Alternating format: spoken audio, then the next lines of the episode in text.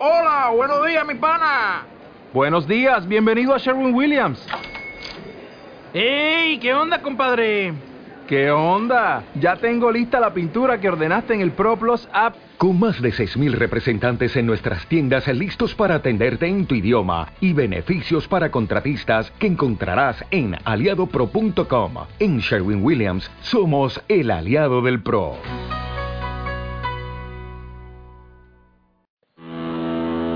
Estás escuchando Zona Hércules.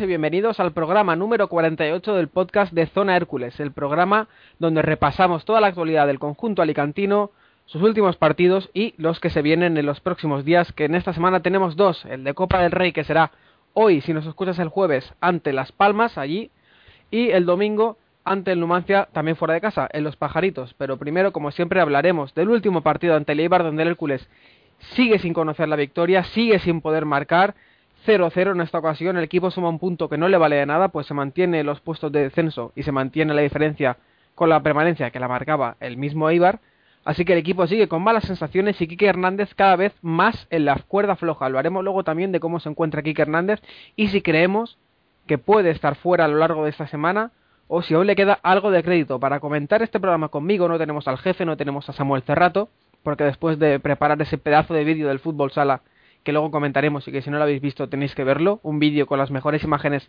de dentro del vestuario del Hércules San Vicente en el derby que disputó el domingo por la mañana contra el Elche, pues lo hemos- se ha quedado extenuado después de tanto editar, tanto exportar, tanto grabar y lo hemos dejado descansar y me quedo yo, Samuel Velázquez, al mando de los micros. Y tengo para comentar este programa conmigo a Raúl Pérez, buenas noches Raúl, Buenas noches.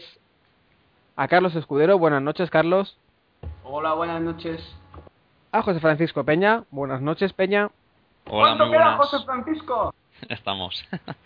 Y dejo para el final la, la nueva incorporación de Zona Hércules, que lo habréis visto esta semana muy activo. La verdad es que todos los días nos trae un resumen del entrenamiento y ha sido un fichaje revelación. Yo creo que pasa ya entre los tops de Zona Hércules, uno de los jugadores franquicia del equipo. También miembro de Onda 15, donde le podéis escuchar en las ondas, pues no sé si cada día, creo que no, pero, pero vamos, que le podéis escuchar muy a menudo. Alejandro Rodríguez Manzaneque, muy buenas noches, Alex. Buenas noches, Samuel. Efectivamente, todos los días, a las 7 menos 10 y a las 8 menos 10 en el 107.2 y el 107.4 y a partir de las 12 del mediodía en Onda 15, 106.2, ahí, bueno, pues estoy casi siempre, o sea que no me perdéis mucho de vista. Muchas gracias Y eso por... Muy bien esa cuña ahí, luego te la cobramos. Precioso Efectivamente. spam para empezar. Muy bien, No, muy y bien. muchas gracias por los elogios, eh. Sí. De verdad, muchas gracias. Si es que tiene voz de radio. Sí, sí, se le nota aquí, se notan las tablas, se notan las tablas. Gracias, gracias. Bueno, pasamos a comentar, como siempre, la primera sección de, de nuestro podcast es comentar el partido de esta semana que fue el empate a cero en el José Rico Pérez ante el Eibar. Un empate, como ya he dicho antes, que no nos saca de la zona de peligro y en el que la afición ya rompió y se oyeron los primeros pitos para algunos jugadores e incluso para Kike Hernández. Pero antes vamos a hablar de lo mejor, porque siempre nos gusta empezar como en pie, ¿no? Intentando ver lo positivo del encuentro. Y chicos, eh, yo creo que, que uno de los mejores jugadores, una de las mejores actuaciones individuales, fue la de Abdul Sissoko. El hombre llegó tarde, mm, le ha costado entrar en el equipo, pero bueno, yo creo que esta actuación, Alex, puede abrirle las puertas de par en par de la titularidad. No, efectivamente, además el eh, puesto de centro del campo está muy muy caro. Eh, Héctor Juste parece un fijo. Héctor Fon busca su oportunidad, pero creo que Abdul Sissoko cada día está, bueno, pues eh, poniendo incluso más difícil todavía la labor de esa confección en el centro del campo, en el puesto de medio centro. Sí que es cierto que le ha costado, ya que bueno, pues eh, llegó muy muy tarde, prácticamente con el tiempo de mercado cumplido, pero poco a poco, bueno, pues se va haciendo con, con la posición. Yo, bueno, también quería comentar como uno de los jugadores más destacados, sobre todo al comienzo de cada parte, esa actuación de Gaia Solín intentando, bueno, pues por las bandas dar un poquito más de, digamos, profundidad.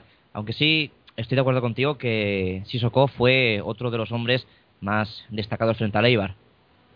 Lo de Gai lo comentamos luego, que sí que es cierto que tuvo un buen partido, ya era hora también, porque Gai había tenido un comienzo de temporada un poquito regular.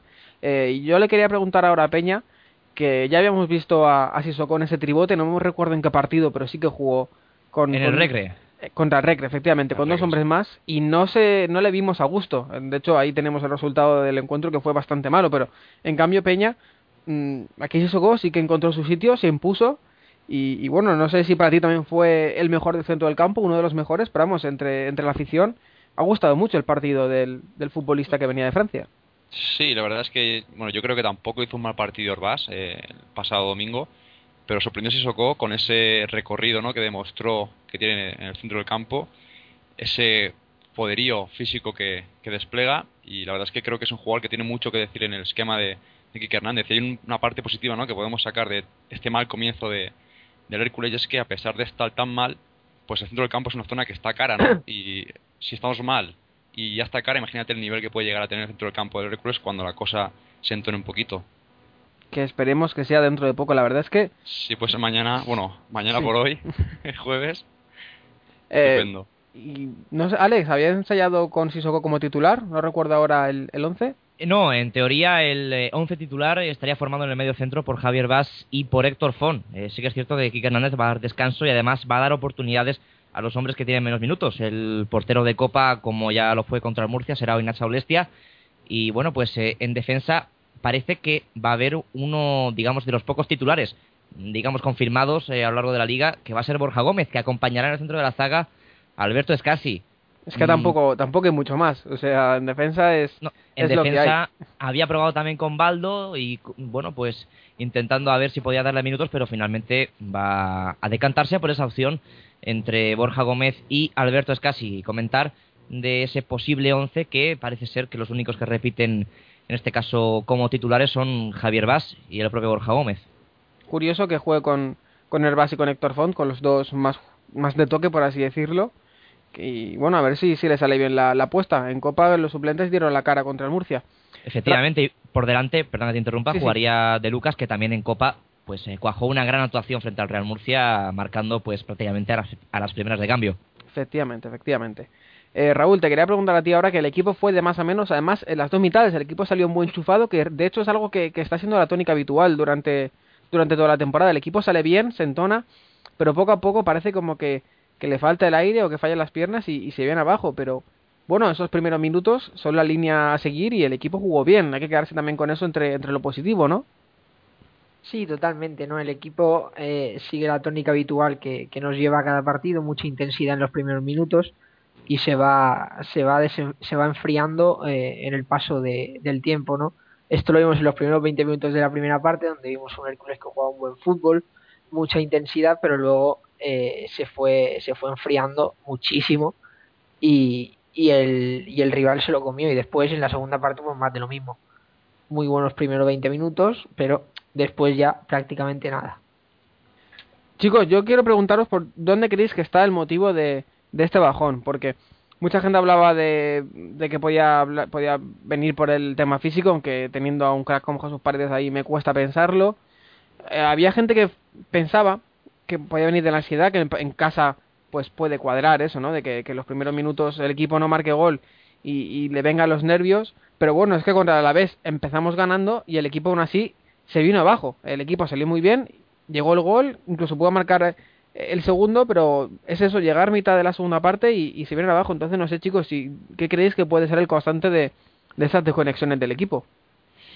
Para mí, como comentabas, mm, yo creo que es la ansiedad, porque como bien sabéis, eh, sigo los entrenamientos prácticamente día a día y os aseguro que Paredes les da caña desde el minuto uno. Eh, un dicho dice que tal como entrenes jugarás y el Hércules entrena bien. Eh, creo que sí que es cierto que esa dinámica en la que se ha ido metiendo el equipo poco a poco ya, bueno, pues le está costando bastante meterse en ese terreno de la ansiedad. Mm, comentabas ansiedad y, yo me quedo con ese motivo. Creo que el equipo, bueno, le falta confianza. Gorka Azcorra ya lo dijo otro día en rueda de prensa, como comentábamos en zona de Hércules también.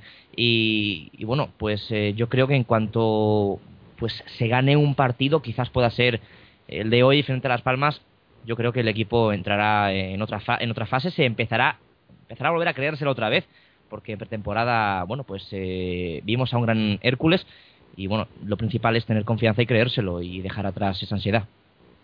Carlos, cuéntame tu opinión sobre esto y ya enlázamelo con la actuación de Gaya Solín que comen- comentaba antes Alex, fue también uno de, de los destacados, mostrando desborde, descaro, eh, no gol, porque eso es lo que, lo que nos está faltando, pero bueno, siendo uno de los jugadores más incisivos en el ataque. Pues en la línea de lo que están diciendo mis compañeros, coincido con Raúl sobre todo en el tema de la explosión en los primeros minutos y cómo el, el equipo se va diluyendo con el paso a los minutos. No sé si se da un tema físico o, o quizás también un poco, un tanto mental de llegar tanto los primeros minutos y no conseguir el, el gol y acabar en frustración. Pero es cierto que al equipo le aguanta la gasolina 20 minutos del primer tiempo y 20 minutos del segundo tiempo. Contra el Alavés vimos algo similar, que o pudimos o ver o escuchar a través de la radio, que los primeros 20 minutos bien, incluso nos adelantamos en el marcador, pero luego el equipo le cuesta mucho eh, coger el ritmo del partido.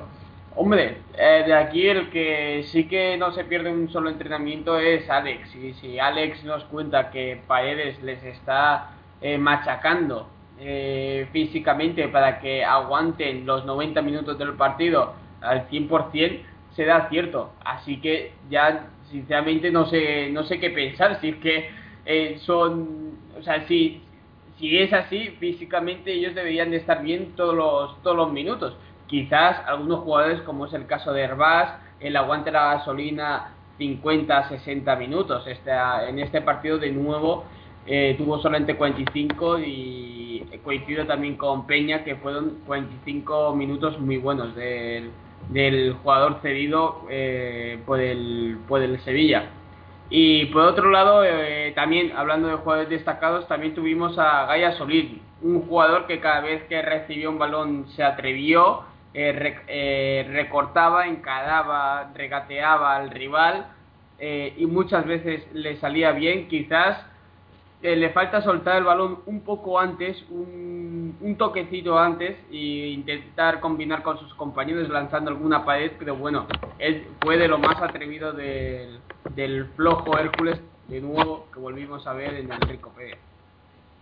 Alguien me ha marcado por aquí en el guion también como uno de los mejores a Adrián Sardinero y sé que Raúl no ha sido. Así que el que lo haya puesto, eh, explícame por qué, porque yo no estoy dando mi opinión porque la verdad es que no vi el partido porque me pilló trabajando, no pude ver nada y bueno, me sorprende porque Sardinero había sido uno, había sido uno de los más irregulares y me alegro por él. Entonces es no que sé. eso quien la haya puesto es una coña porque no hizo prácticamente nada. Ah, bueno, o sea que ya ni siquiera nos tomamos en serio, ni siquiera nos tomamos en serio el guion, vale, parece, parece muy bien. Sí, los otros dos puntos Bueno, no, tampoco... si, quieres, si quieres leemos el guion tal y como lo hemos puesto. No, no, vamos a dejarlo, vamos a dejarlo así. Los dos últimos puntos tampoco los voy a leer porque tampoco tienen mucho que ver con, con el partido.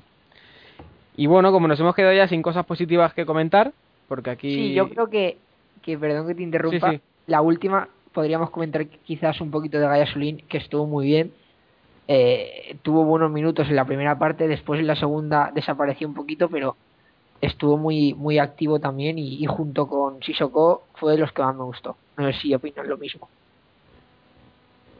Alex Peña, Sí, quizás sí. Yo creo que Gai tuvo una. Pues estuvo enchufado ¿no? esos primeros minutos, eh, lo intentó, eh, se le vio ese atrevimiento ¿no? para romper líneas con, con desborde y, y descaro. Y quizás le faltó un poquito más de fortuna, pero, pero se vio que, que es lo que le falta un poco al Hércules, ¿no? En, en ese tres cuartos de campo, el tener un poquito más de mordiente, más movilidad, no más, más agresividad o más intensidad, no sé. Algo falta ahí arriba, que el equipo se atasca y la verdad es que Kaya Sulin puede ser uno de los que coja, ¿no? con la calidad que tiene, con el desborde, con el, la clase que, que en definitiva tiene el is- israelí, puede ser ese esa flecha, no ese arma, esa punta lanza de, de, de Hércules para, para llevar al equipo a, a conseguir el desatascar esa, esa zona del campo. Sí, bueno, para mí eh, realmente fue una uno de los pocos jugadores que vi, digamos, con, con desparpajo y con alegría sobre el terreno de juego, con cierto, digamos, con cierta pues presencia de crear algo de peligro. Eh, Gaia Solín está yendo de menos a más.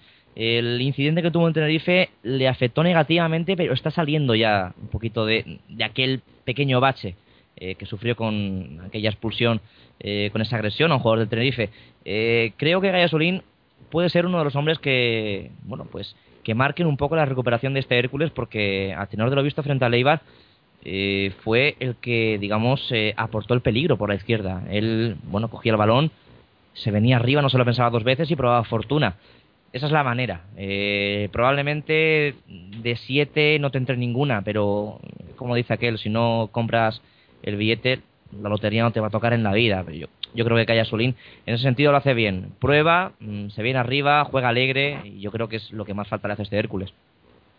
Pues Alex, me voy a quedar contigo ahora también porque vamos a empezar a comentar lo peor de ese encuentro. Y lo primero que tenemos puesto es el tramo final del encuentro. Yo no pude ver el partido, pero sí que tenía enchufado Onda 15 para estar al tanto de todo lo que ocurriera y seguía en Twitter el directo de Zona Hércules, obviamente, como todo buen herculano que no vea el fútbol debe hacer. Y casi se me sale el corazón por la boca porque los últimos 5 o 10 minutos el equipo se parte completamente, empiezan a temblar las piernas y, le- bueno, le anulan un gol a Urcovera, aunque bien anulado, pero que tiene dos o tres ocasiones más para, para marcar. Eh, No sé, no sé si es que el equipo eh, le dio miedo perder, si es que estaban tan volcados arriba que el equipo estaba partido, no sé, cuéntame qué pasó y, por qué ese tramo final del encuentro fue tan peligroso para, para el Hércules. Yo, la primera sensación que te podría transmitir al respecto sería mm, que más por demérito del Hércules fue mérito de Leibar el aguantar todo el partido con ese 0 a 0 y los últimos 10 minutos, la poca energía que les quedaba, bueno, pues eh, ir a reones, sobre todo con la entrada de Urcovera, que revolucionó un poquito el partido. Le anularon un gol que, bueno, luego eh, se demostró y estaba claro que era fuera de juego. Eh, pero bueno, yo creo que más por demérito del Hércules, que también lo tenía, el mérito realmente es un poquito de Leibar. Y bueno, yo creo que ese final de partido responde, digamos, a la actitud que pudiera ser de dos equipos que tienen la urgencia de ganar y que desesperadamente rompen líneas, mm, abandonan la idea del centro del campo y se vienen arriba a atacar y bueno, pues eh, esos 10 partidos fueron un poquito de, correcalles. Yo creo que fue pues eh, lo que te comento desde el principio, un poquito más mérito de Leibar de saber gestionar ese 0 a 0 y, de echar el, el resto de echar el resto al final. Chicos, algo que apuntar, eh, ¿qué sensaciones dio el Hércules en sus últimos, los últimos 10 minutos? ¿Alguno tuvo que pedir un corazón nuevo después de que el suyo se quedara tocado? Bueno, quizá yo, eh, esos, a mí la segunda parte no me gustó, ¿no? La, sobre todo la, la media hora final. Eh, vi un Hércules que, que su única propuesta de juego era pegar pelotazos arriba, como si tuviéramos un delantero tanque o, o algo allí esperando la bola. Y quizá, eh, si eso es lo que el Hércules puede ofrecer, es muy pobre, ¿no? Muy pobre eh, el ataque del equipo, muy poco los recursos que, de los que dispone, si ese es el plan que, que espera llevar. Y a mí la verdad es que luego el tramo final del encuentro sí que es verdad, estoy de acuerdo con Alex que Leibar lo supo gestionar muy bien y buscó esos últimos 10 minutos cuando el equipo ya estaba roto, la defensa del Hércules estaba muy atrasada, la, el ataque muy muy arriba, no había el centro del campo no, no recibía apenas el balón y aprovechó muy bien esos espacios, esos huecos, con una contra muy bien, muy bien ejecutada, que a punto estuvo de, de ser gol, si no me equivoco, estuvo a punto de enchufarla, fue un fallo en un pase de Urcovera, era el final, o creo recordar, y sí que es verdad que, que fue mérito no esos últimos 10 minutos de Leibar, pero yo creo que el Hércules debe de ofrecer algo más, sobre todo en casa y sobre todo eh, en esas circunstancias. Si nos dedicamos a meter pelotazos arriba, poco, poco lejos vamos a llegar. Es que yo creo, yo lo que vi es un equipo con los, con los brazos agachados, es decir, bajaron los brazos y en dos o tres jugadas el propio Urcoveda que lo habéis mencionado es que se encontraba solo dentro del área. No sé si sería error de Pamadot, error de, Borja o incluso también puede ser de, de Juanma porque entraba eh, por ese costado, pero entraba completamente solo y remata solo a gol. Y también hay otra que remata directamente fuera, pero también remata solo. Es decir, vimos un Hércules que ya bajó los brazos los últimos, bueno, iba a decir los últimos minutos, en realidad los brazos los baja en el minuto 15 del segundo tiempo y la última media hora del Hércules es, es sosa sin ocasiones ni absolutamente nada. No sé qué le puede estar pasando a este, a este equipo, pero como bien decís, el final del partido, como bien ha remarcado Peña, a pesar de ser el equipo local, eh, parecía que el Hércules jugaba afuera y se encerraba atrás y encima se encerraba, se encerraba mal. Carlos, no sé qué estás toqueteando, pero se te ha escuchado por ahí como abrir, no sé qué estás haciendo, pero vamos, que, que dejes lo que estés haciendo. Y- Está abriendo el cajón de mierda. Sí, sí, no sé qué estaba haciendo, pero vamos, parecía aquí bricomanía. Que Raúl, a ti te duele esto por portillo, y no sé qué te duele, pero te Era la sopladora de hojas. Sé que esto te duele, pero te lo tengo que decir. El equipo no tiene gol. Y no es que no tenga gol, es que ni siquiera, ni siquiera crea peligro. Eh, a mí Carlos me decía el otro día que llegamos a la frontal y, el equipo se queda ahí. Y ni siquiera chuta, no se crean ocasiones. Y bueno, es preocupante, lo llevamos diciendo un mes y es que esto sigue igual. Portillo sigue sin marcar, Dioni tampoco. Azcorra, bueno, se quedó fuera de la lista, pero tampoco creo que vaya a ser el que nos solucione el asunto del gol. Y bueno, cuéntame tus impresiones del partido, si el equipo mejoró un poquito en esa faceta o siguió igual que, que lo que llamamos de liga. La clave es esa, ¿no? Que, que el equipo juega bien, hace un buen fútbol en, en zona de medio campo, pero después al llegar al área, pues todo parece que se paraliza, vuelven para atrás y, y la mueven de un lado a otro sin, sin crear peligro. Problemas, entre comillas, los problemas de que no haya gol siempre son de los delanteros, vale, correcto. Pero es que en este caso tampoco le llegan buenos balones a los delanteros. Eh, la gente puede decir, eh, si lo busca, si no lo busca, bueno, Portillo tocó los mismos balones que Dioni, ninguno. Así es que no es ni, la- ni por esto estamos por Portillo así, ni, ni estamos por, por Dioni. Simplemente es que no creamos peligro, no le llegan buenos balones a los delanteros y, y tenemos cero de gol. Bueno, también tienes que comparar y bueno, tampoco te puedo dar el dato exacto de los minutos que jugó Portillo y los que jugó Dioni eh, y de cómo estaba el partido cuando eh, jugó Portillo y cuando jugó Dioni.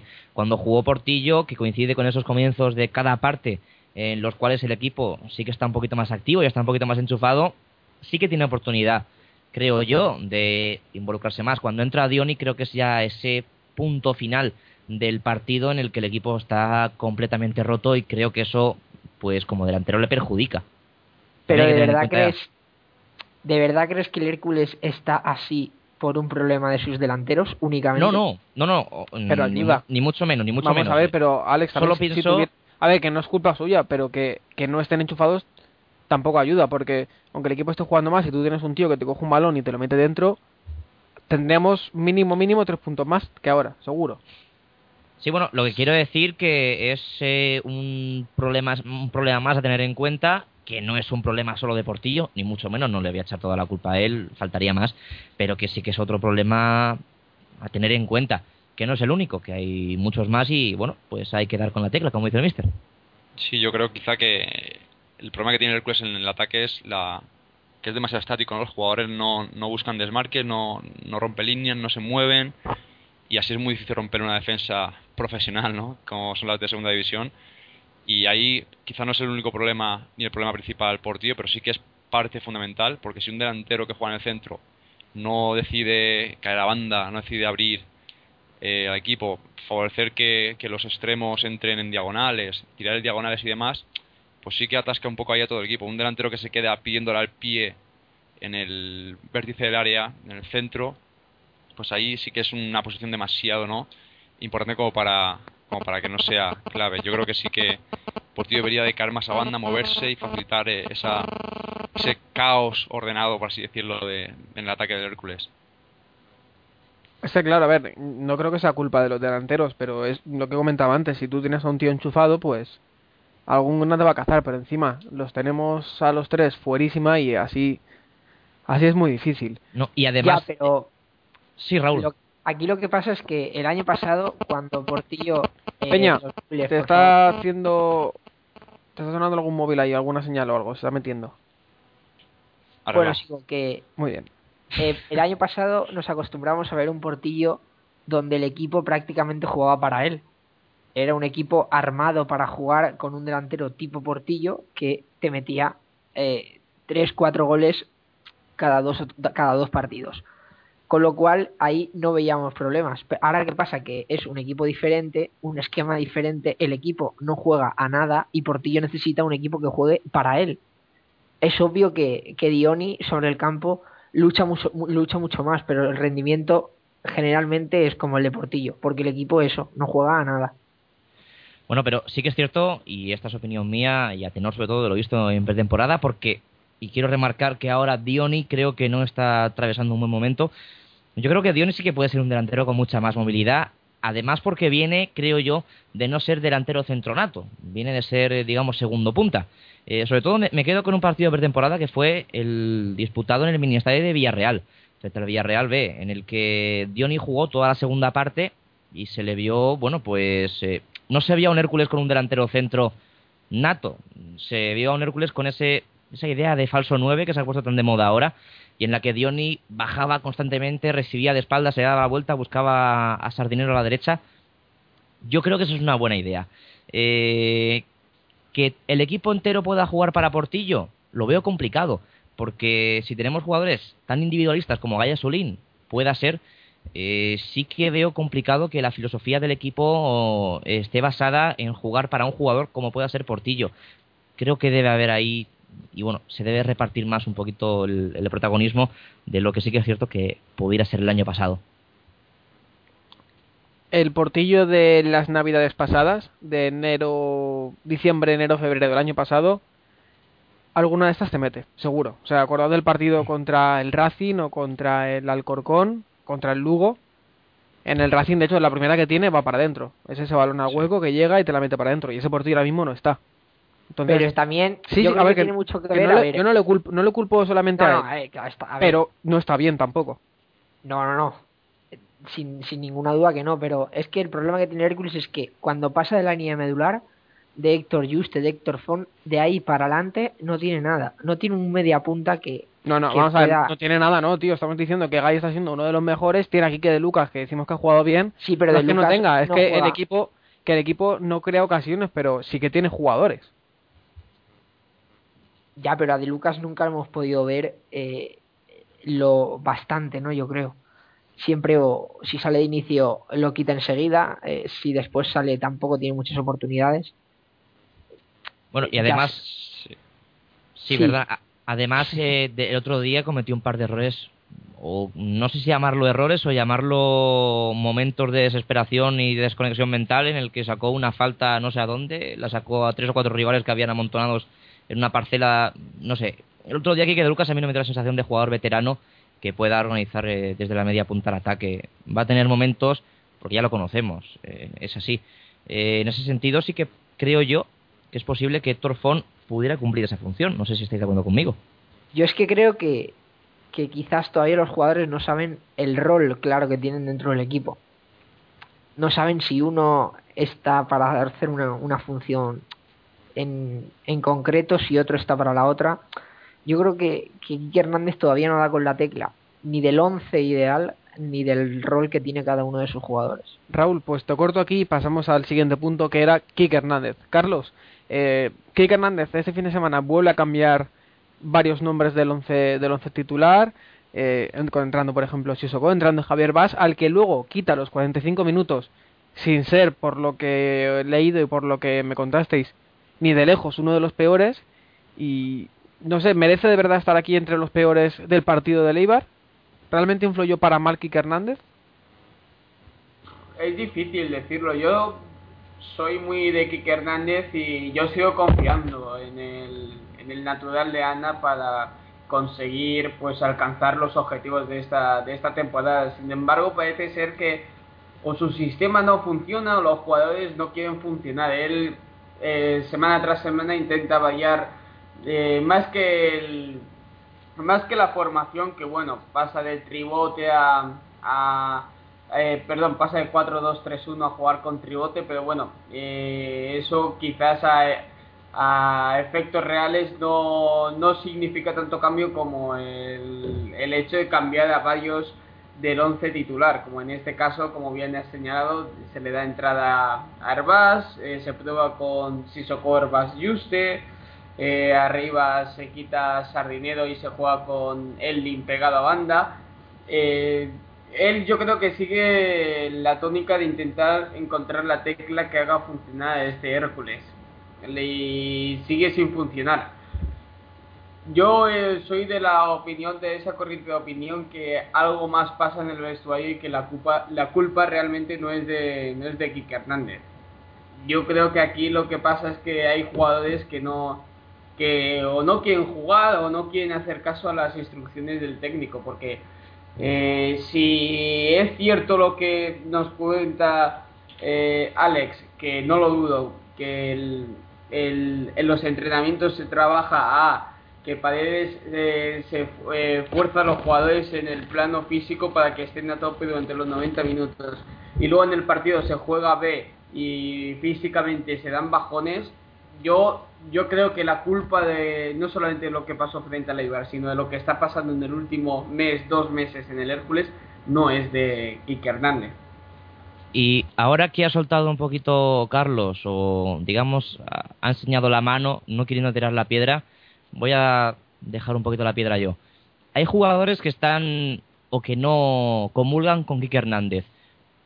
El que no comulgan con Quique Hernández, ¿parte de ellos o puede partir de alguien superior? Decirlo tal cual.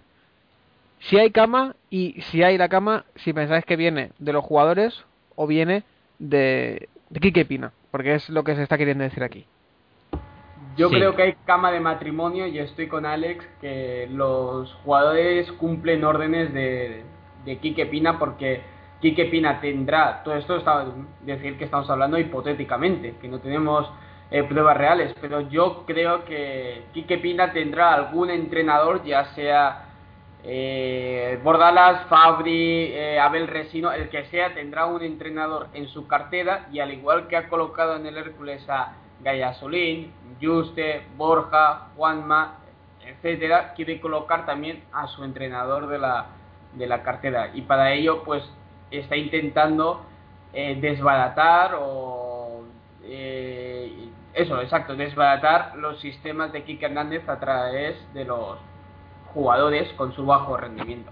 Bueno, es que hay que recordar que cuando Quique Pina llega a Alicante se encuentra a un Quique Hernández que no le gusta. Y Quique Pina se tiene que amoldar a esa situación.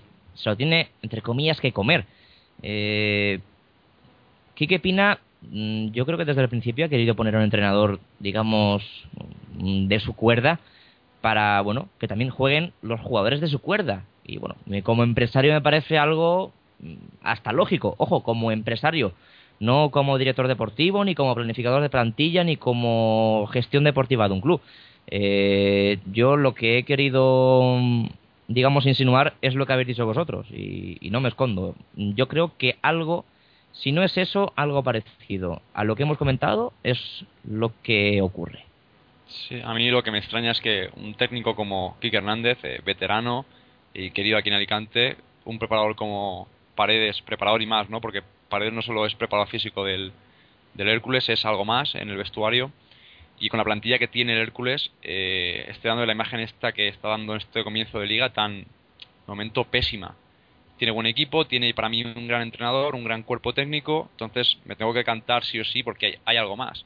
Es imposible para mí que con Kike Hernández en el banquillo, con Javier Paredes en el banquillo también, con ese cuerpo técnico que tiene el Hércules y esa plantilla para mí de las 7 8 mejores de segunda división, que por esté dando est- estas sensaciones por lo menos. Ya no te digo que ganar o perder porque al final es una lotería, pero bueno, una lotería entre comillas, pero cuando hay tan poco en el campo, algo más tiene que haber seguro. Además, recordemos que en pretemporada el equipo eh, planta cada equipos de primera división eh, como el Villarreal o el propio Elche en ese derby amistoso que se hizo antes de, de temporada. Y además de eso también se dejan muy buenas sensaciones en el primer partido ante el Zaragoza. Sin embargo, a partir de Tenerife, esa, la, la semana siguiente de Zaragoza, el equipo empieza ya a dar muy malas sensaciones y efectivamente algo más debe pasar. Pues chicos, vamos a pasar un poquito que si no nos, nos atascamos aquí. Luego vamos a hablar de todos modos de la continuidad de Kike Hernández y de cómo está, si está la cuerda floja, que parece que sí, y cuánto crédito le queda. Y vamos a terminar ya con el partido, con el Hércules 0 Eibar 0, con nuestra sección de nuestra sección homónima, el partido en la que puntuamos con eh, dos puntos al mejor jugador del encuentro, del Hércules, obviamente, un punto al jugador que creemos que también ha tenido una actuación destacada y menos uno para el que ha sido, en nuestra opinión, el peor del equipo. Empezamos con Raúl. ¿Tienes sus puntos preparados? Sí, por supuesto. Eh, dos puntos para Sissoko, porque ya lo hemos comentado antes, que, que fue de los más destacados, para mí el mejor. Un punto para Pamarot, porque eh, su gran trabajo hizo que, que atrás no tuviésemos apenas fallos. Y menos uno para Héctor Juste. ¿Por qué? Porque me pareció que bajó muchísimo el nivel que nos tiene acostumbrados. Peña, tus puntos. Sí, bueno, pues yo voy a comenzar con un 2 para Pamarot. Eh, creo que el francés eh, Vaya. es, el, es el único que da en el centro de defensa, ¿no? en la, la línea defensiva de momento, algo de, garantías. Para mí está fortísimo, ha hecho una, comienzo de temporada bastante fuerte. Te digo que sorprende que, que lo pusiste en defensa como está, con un Pamarot tan enchufado. Y el, el jugador va al choque, está siempre encima, tiene algún fallo, lógicamente, pero la verdad es que está muy, muy entonado y el otro día lo demostró en el campo. Un punto se lo voy a dar a Gaya Solín por ese, esos arreones que tuvo los primeros 20 minutos de cada parte, 20 de la primera, 10 quizá de, de la segunda, con desborde, con, con descaro y con velocidad, y ofreciendo algo distinto en el ataque del Hércules. Y el menos uno se lo voy a dar a Javier Portillo por esa es- por permanecer demasiado estático quizá en, en el ataque del Hércules y por correr cuando tiene que correr, que eso me revienta. Que no tiene un desmarque y que cuando el portero tiene balón en el pie vaya corriéndose con un caballo de bocado a por hacer presión cuando nunca va a llegar, me parece que, que sobra. Bueno, el amor de Peña por Pamarot yo creo que está a la altura del odio de Raúl por Sardinero, ¿eh? Ahí, ahí andan los dos. Carlos, tus puntos. Yo le voy a dar los dos puntos eh, a Eldin, porque una semana más creo que es el único jugador, bueno, el único no, pero es el jugador que más eh, ganas pone sobre el césped, que más parece que siente, suda eh, la camiseta blanca azul. El punto se lo voy a Gaia Zulín y su atrevimiento en esta, en esta jornada, que poco a poco pues parece que se va entonando. Y el menos uno pues la verdad es que es difícil quedarse con solo uno ante después de la triste imagen que se ha dado de- ante un rival a priori bastante débil como es el Eibar. Lo me voy a quedar también con Portillo y sus carreras eh, innecesarias, que eh, a algunos eh, se agota ya de ver cómo corre cuando no es necesario y cuando hay que presionar eh, le cuesta más. Muy bien, y dejamos para el final al novato de aquí, al que se estrena hoy, Alex. Tus puntos. ¿Sabes cómo, cómo va la función? Sí, bueno, eh, además, eh, ya que soy el último, bueno, pues he tomado nota de cómo más o menos, eh, muy bien. bueno, pues lo gestionáis. Y, bueno, hay que escuchar a los demás. El 2 Qué eh, se lo daría... Hombre, claro, claro, claro. El 2 se lo daría a Calla Solín, bueno, pues eh, por lo ya comentado, aportar un poquito de alegría, aportar un poquito de desparpajo, coger el balón, no tener miedo, encarar y, bueno, ser, digamos, ese motor, mm, ¿por qué no decirlo? Motor de ilusión en ataque del, del conjunto blanquiazul. El 1 se lo daría a Eldin porque otra semana más ha demostrado la garra, la fuerza, ha demostrado sentir los colores, ha demostrado no rendirse, no bajar los brazos hasta el final. Y el menos uno como los dos compañeros que me preceden, se lo voy a dar a Javier Portillo porque mm, básicamente, y es que la explicación la habéis hecho vosotros eh, totalmente y perfectamente, eh, la economía del esfuerzo no, no la tiene clara de momento. Bueno, pues Portillo que se va bastante mal, sale bastante mal parado de- del partido. cosa que, que, bueno que se puede entender. Y pasamos ya a la previa de los dos partidos de esta semana. El primero, el partido contra Las Palmas, Copa del Rey, eh, es tercera ronda, si no me equivoco. Si pasamos esta ronda, partido único, recordamos, ya entraremos con los equipos de primera división. Nos enfrentaríamos a un equipo de primera a doble eliminatoria que no juega competición europea. Y Alex, rápidamente, recuérdanos ese 11 que nos has comentado antes con el que Kike Hernández estaba, estaba ensayando.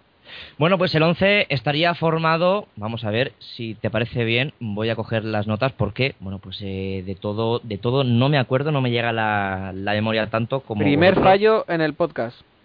Vamos a ver, hombre, Manzanas dimisión. Primer strike. Bueno, pues eh, el 11 sería el, el siguiente. Aulestia en portería, línea de cuatro para Hitor, Escasi, Borja Gómez y, y Alex Muñoz, que bueno, probaba con Alex Muñoz como titular por la izquierda en el entrenamiento.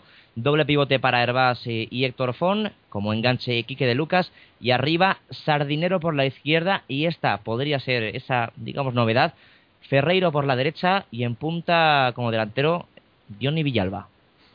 Pues a las nueve y media desde el Estadio Insular y se podrá seguir por Gol Televisión. No sé si por algún operador más, pero por Gol o Televisión seguro que sí. Por Canal Plus y por Al Jazeera Sports 8, si no me equivoco.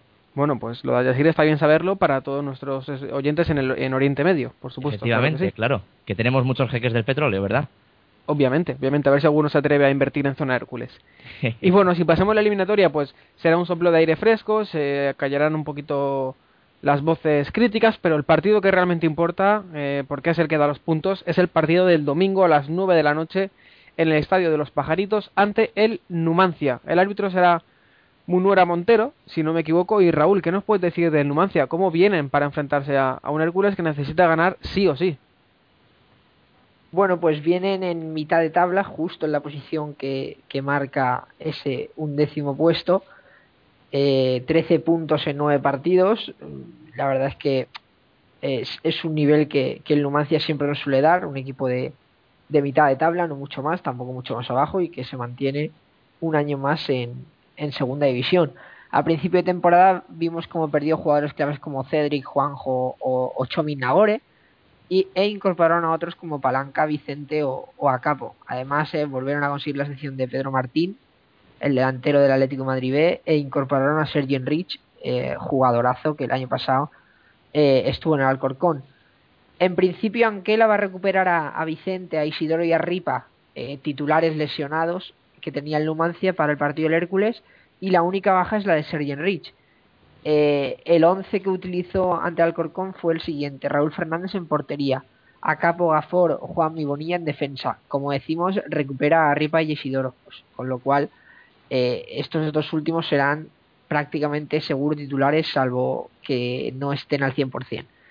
Seguimos, Regalón y Víctor Andrés en doble pivote en el centro del campo, con Del Pino, Julio Álvarez y Palanca. Este tribote es eh, titular siempre, nunca falla y hay que tener mucho peligro, sobre todo con Julio Álvarez y con Palanca, que está siendo el, goleador del equipo. Y arriba, eh, Natalio, porque suele, suele rotar minutos con Pedro Martín, pero el titular está siendo Natalio. Veremos si, si el alicantino Vicente Pérez puede jugar. Eh, será ahí dudilla hasta última hora. En principio lo recupera. No sabemos si, si Anquela decidirá al final eh, ponerlo titular. Vienen de ganar en casa de Alcorcón 0-1.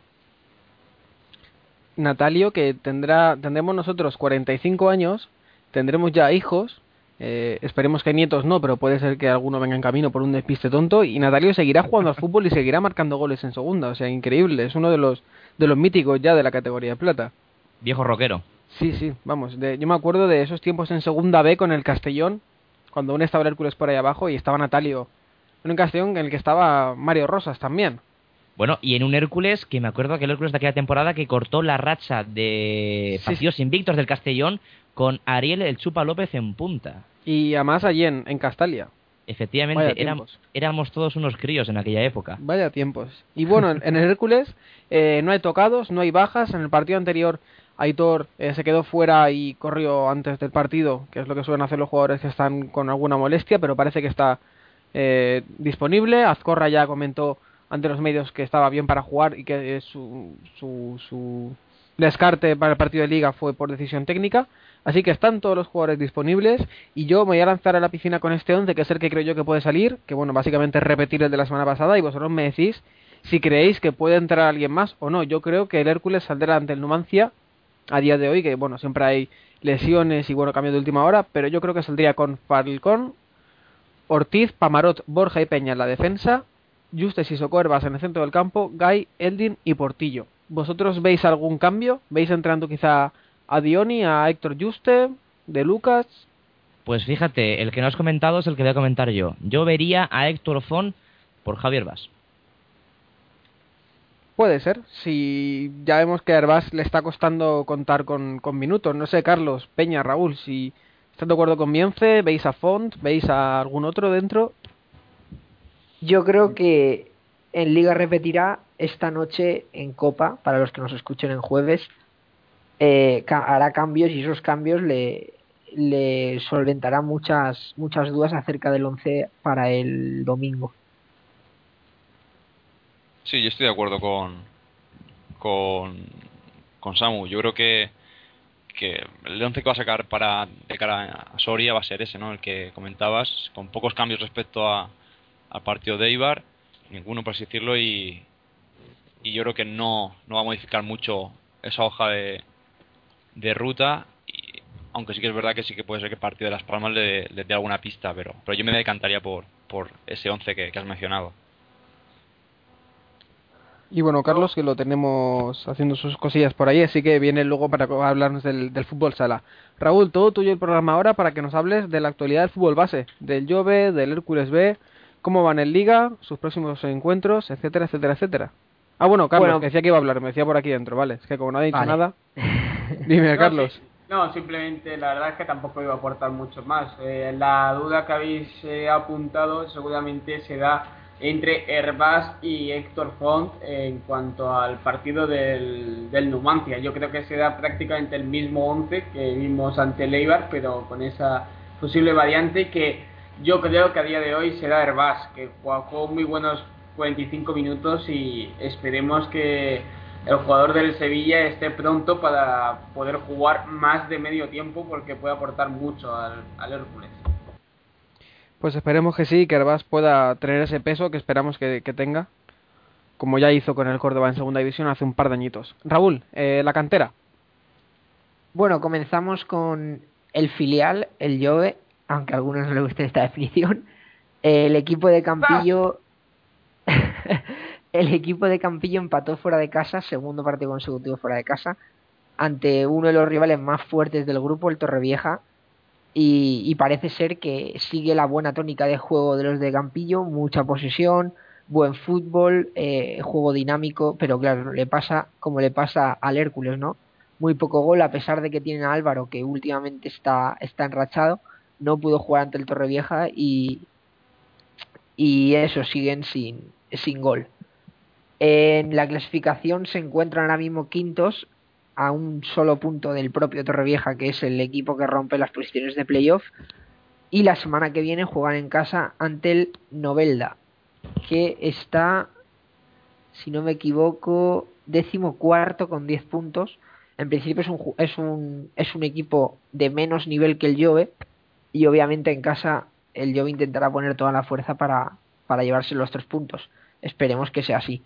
Por su parte, el, el B, eh, si no me equivoco, empató a cero en Divina Pastora y se encuentra eh, decimosegundo con ocho puntos a dos del descenso y bastante lejos ya de, las tres posiciones de, de ascenso que la rompe la Albatera, que tiene 13. Líder el Alicante, sin perder todavía un solo partido, con 19 puntos en 7 partidos. Muy bien, pues ya tenemos toda la actualidad del Yo Español y del Hércules B traído por Raúl. Recordamos que en Zona Hércules en la página web tenemos durante todas las semanas la crónica de los partidos y si ocurre algo relevante sobre la actualidad de, de la cantera herculana también la contamos. Y bueno, Raúl, de hecho el viernes hay presentación del equipo o algo así, si no me equivoco, ¿no? Cuéntanos. Sí, presentación del Jove a las ocho y media presenta su primer equipo y todo el fútbol base del Jove. Pero no hay A partido ni nada así. No, no, no, no. simplemente es el acto a las ocho y media en la Ciudad Deportiva de San Vicente, entrada gratuita. Muy bien. Y para terminar, eh, no por ello menos importante, por ser lo último, Carlos, el fútbol sala. Teníamos el derby, el Hércules Elche y no decepcionó. Para nada, vamos. Dejamos lo mejor para el final y como bien dices, eh, menudo partidazo que vivimos en el Pitiu Rochelle, ese derby, ese Hércules San Vicente Elche Fútbol Sala, en el cual pues tuvimos, vamos, todos los alicientes que necesita un derby para ser un partidazo. Agresividad, goles, piques entre los jugadores, encontronazos, ambiente en la grada, eh, espectacular lo que vivimos en el Pitiu Rochelle, que además, pues para poner la guinda a esa perfección de derby, tuvimos el empate de los hombres de, Jordi a falta de tan solo 3 segundos para el final. No es una forma de hablar, sino que exactamente quedaban 3 segundos cuando Gabri introdujo el balón en la meta ilicitana. El partido en el primer tiempo, a pesar de que él se manejaba más el balón y daba la sensación de que tocaba más que el Hércules, eh, yo creo que los hombres de Jordi tuvieron eh, más ocasiones y tuvieron más control de- del partido, jugando eh, pues como hay que jugarlo a un grande, porque hay que recordar que el Elche disfruta de mucho más presupuesto y tiene un equipo con jugadores de primer nivel y con mucha experiencia en división de honor, pero aún así eh, el, conjunto herculano supo aguantar muy bien al Elche sus embestidas, defender muy bien una primera línea de presión realmente brutal como nos tiene acostumbrado este, este equipo y posiblemente sea una de las grandes armas de, de este, de este equipo e incluso consiguió irse al descanso con ese 1-0 en el marcador con gol de, con gol de Juanito. Sin embargo, el partido en el segundo tiempo eh, empieza, realmente empieza también bastante bien con una ocasión de Carri, si no me equivoco, que se marcha por poco, incluso la estrella en el, en, el palo, pero sin embargo el Elche eh, empata rápido el partido y durante los próximos 6-7 minutos el Hércules se duerme y además encaja el segundo gol, ese 2 a 1. Ya en los últimos 5 minutos, poco a poco, a partir de ese 1-2 del Elche, el Hércules va creciendo y en los últimos minutos atacando de 5 de nuevo, como ya hizo en Hospitalet, eh, haciéndolo realmente bien. Eh, me gustaría ver al resto de, de equipos de la categoría atacar de 5 porque eh, me gustaría compararlos con como lo hace el equipo de Jordi que lo hace realmente bien y posiblemente sea uno de los mejores equipos a la hora de atacar de de 5 y en Hospitalet no tuvo su premio injustamente pero ante el Elche lo tuvo a falta de esos 3 segundos con una buena entrada de Cristian en el área que la cede para Carri Carri que recibe un entradón bastante fuerte por detrás del arquero rival, pero aún así pisa el balón y se lo deja a Gabri que remata a placer en el segundo palo y pone ese 2 a 2, como digo, a falta de, dos, de 3 segundos. Eh, el equipo esta semana eh, vuelve a los entrenamientos, eh, volvió el lunes, eh, entrenamientos algo más suaves porque esta semana, recordemos, no hay partidos. Esta semana le toca la jornada de descanso, la liga son 13 equipos, así que hay una semana que descansan y esta le toca al Hércules y la liga volverá la semana que viene de nuevo en el pabellón municipal de San Vicente ante el ante el Pozo Ciudad de Murcia, es decir, el filial del Pozo Murcia. Así que eh, tan solo añadir eh, para el fútbol sala que la gente que todavía no, no lo haya visto, que supongo que será muy poca, que le eche un ojo al reportaje que hizo nuestro querido Samuel Cerrato de cómo se vio un derby eh, de tra- en la parte trasera, es decir, en el vestuario, el trabajo que lleva, eh, cómo se vive en los banquillos, porque está realmente bien. Ahí lo tenéis, en Zona Hércules, para, disfrut- para disfrutarlo. Efectivamente, un reportaje hecho por Samuel Cerrato con la colaboración del Hércules San Vicente, a la que desde aquí agradecemos eh, que nos quitaron absolutamente todas las barreras y nos permitieron grabar desde dentro del derby. Tenemos comentarios de los jugadores antes del partido, la charla de Jordi durante el descanso, las reacciones al final. Es que son 12 minutos que de verdad merecen muchísimo la pena. Y Carlos, se te ha olvidado comentar, o se me ha escapado a mí, que ha sido hoy el sorteo de, de la Copa del Rey. Efectivamente, se me ha olvidado comentarlo. Como bien dices, hoy miércoles, estamos grabando el podcast miércoles, eh, para los que lo estén escuchando jueves, ayer se celebró ese sorteo de Copa del Rey, el cual nos ha emparejado en 16 avos de final ante el actual colista de primera división, el Galdar, el Colegio Arenas de Gran Canaria, que visitará eh, San Vicente el 5 o el 6 de, de noviembre. Todavía no hay fecha definida y por lo tanto menos aún horario, pero será en esa semana el partido de 16 de final que recordemos a nuestros oyentes que es a partido único, no hay de vuelta, sino que es a partido único, se jugará en San Vicente y veremos a ver si el equipo de Jordi consigue el pase a octavos de final, lo cual sería realmente bueno para, para el club. Bueno, el rival es propicio, aunque sea un rival de primera, de primera división, dentro de lo malo es...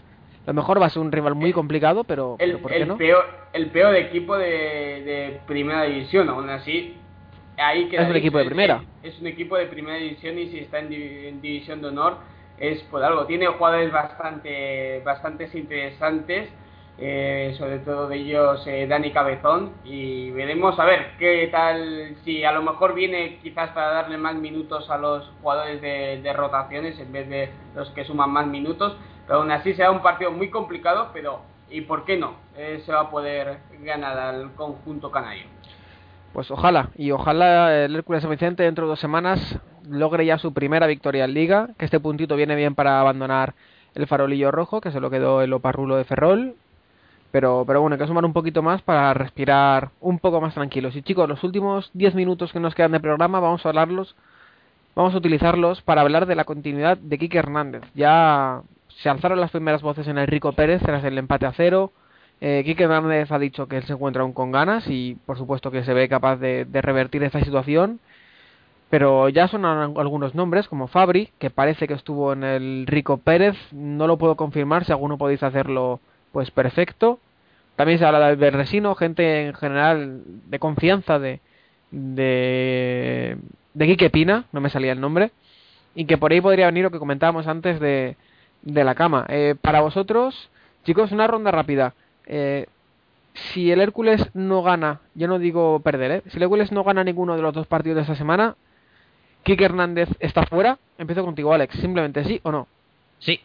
Carlos, Sí, y de hecho ya creía que iba a pasar tras el partido ante Leiva. Raúl Sí. y Peña. Pues no. Muy bien, pues es- esperaba, esperaba que alguien me dijera que no. Peña, expon, ¿por qué crees que a Kike Hernández aún le queda más crédito? Pues porque, sobre todo porque se lo ganó la temporada pasada. Eh, Kike Hernández el, el año pasado nos demostró que es un técnico que, que es capaz de sacar rendimiento a una plantilla por limitada que sea. El año pasado fue un ejemplo muy claro. Yo creo que es un hombre, es herculano, es conocedor de la casa, eh, los herculanos quieren a Kike Hernández y para mí es el técnico adecuado ¿no? para, para nuestro club. Eh, creo que por encima de, esa cama que, le han puesto, espero que sea capaz de, de, continuar en el cargo porque si no para mí sería una mala noticia venir aquí viniese o sea creo que Quique Hernández es el técnico que tiene que, que estar en el Hércules creo que Ortiz no que al fin y al cabo es el que todavía tiene un poco el la sartén por el mango en, este club eh, lo quiere y yo espero que, lo aguanten y que sea capaz de, revertir la situación y que no tengan que, que cesarlo A ver, es obvio que, que aunque nosotros digamos que lo, va- lo echan si el Hércules empata o pierde, esto es un tema que es más complicado que todo esto, ¿no? Sabemos que el administrador va a poner muchísimas pegas para, para deshacernos de Quique Hernández si así lo deciden. Y yo creo que va a costar más de lo que se presupone y de que, a pesar de que yo diga que sí, es bastante probable que todavía no. Si no se pierde se gana. Estoy con Raúl. Igual eh, los números y la economía, mm, digamos, podrían retrasar esa decisión. Eh, yo, mm, en la cama que hemos expuesto hoy aquí, eh, bueno, pues eh, creo que cuanto antes se quite ese problema, sabiendo y siendo consciente de que es totalmente injusto, al fin y al cabo, mejor para el equipo.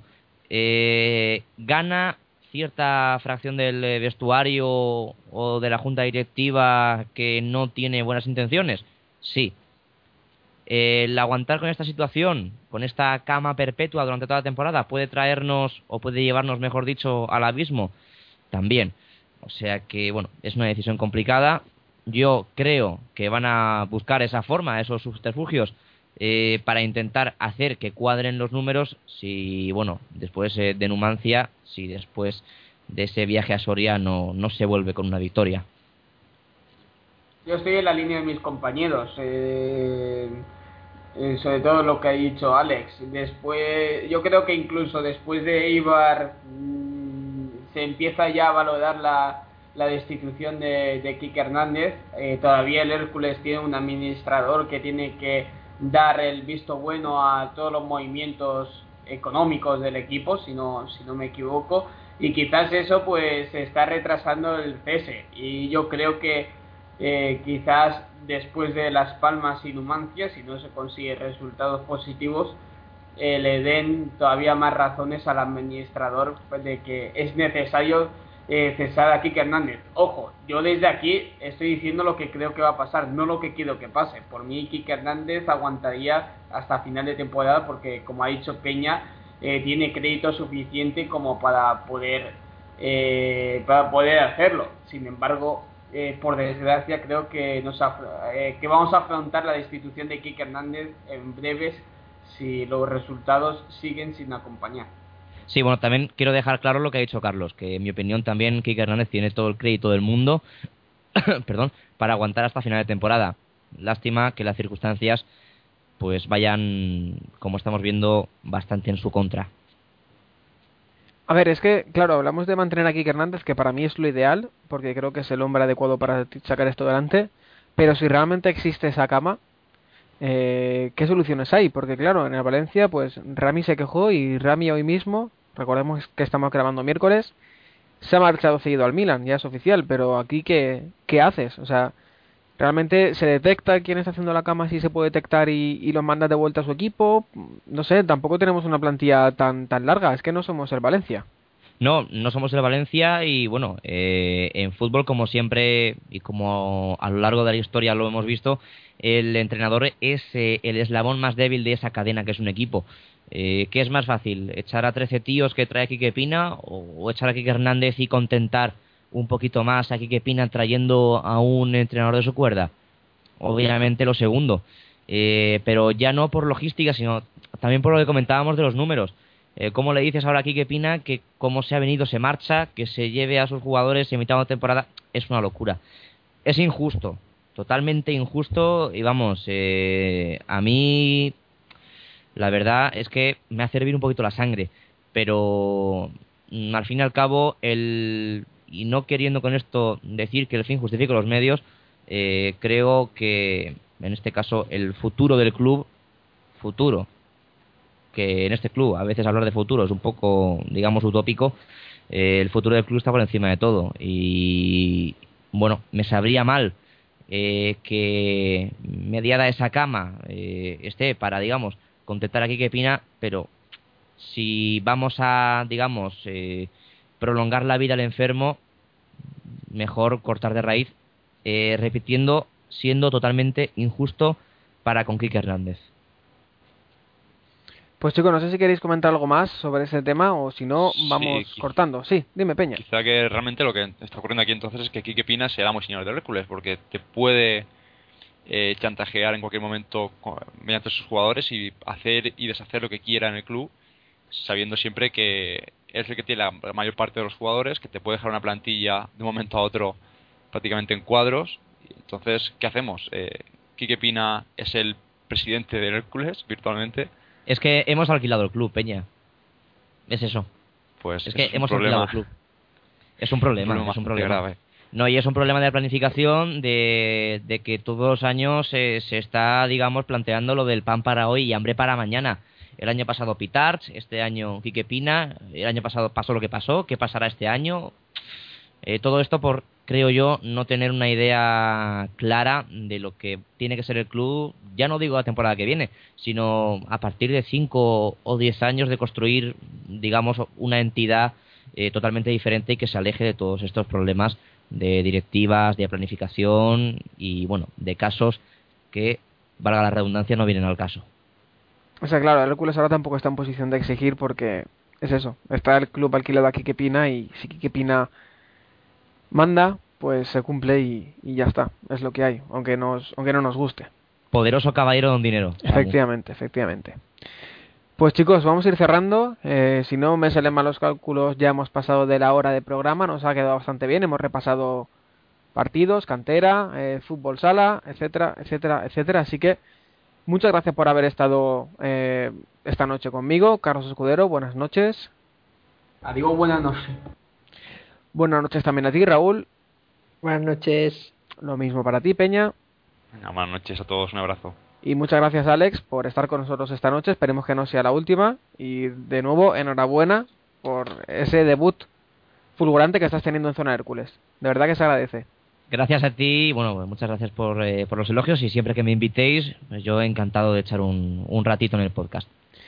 Y bueno, os recordamos que podéis leer todos, toda la actualidad del Hércules, crónicas previas, eh, material multi- multimedia, declaraciones, ruedas de prensa, entrenamientos, todo lo que rodea al Hércules, cantera y fútbol sala incluido, en nuestra página web www.zonahercules.com que podéis poneros en contacto con nosotros por correo electrónico en contacto arroba o bien en las redes sociales en Facebook facebook.com barra zonahércules o en Twitter twitter.com barra zonahércules es muy sencillo encontrarnos y nada, que les esperamos la semana que viene en un, en un nuevo episodio en el que ojalá hayamos podido contar dos victorias, una en Copa y otra en Liga, que nos dé un poquito de aire. Es difícil, pero ¿por qué no? Se puede porque equipo hay y entrenador también, y afición, por supuesto, de sobra, que, que se ve eh, con el equipo lo que le está costando arrancar, que la afición va cada fin de semana al estadio a apoyar a, a los suyos. Así que nada, muchas gracias por escucharnos y nos oímos la semana que viene. Hasta luego.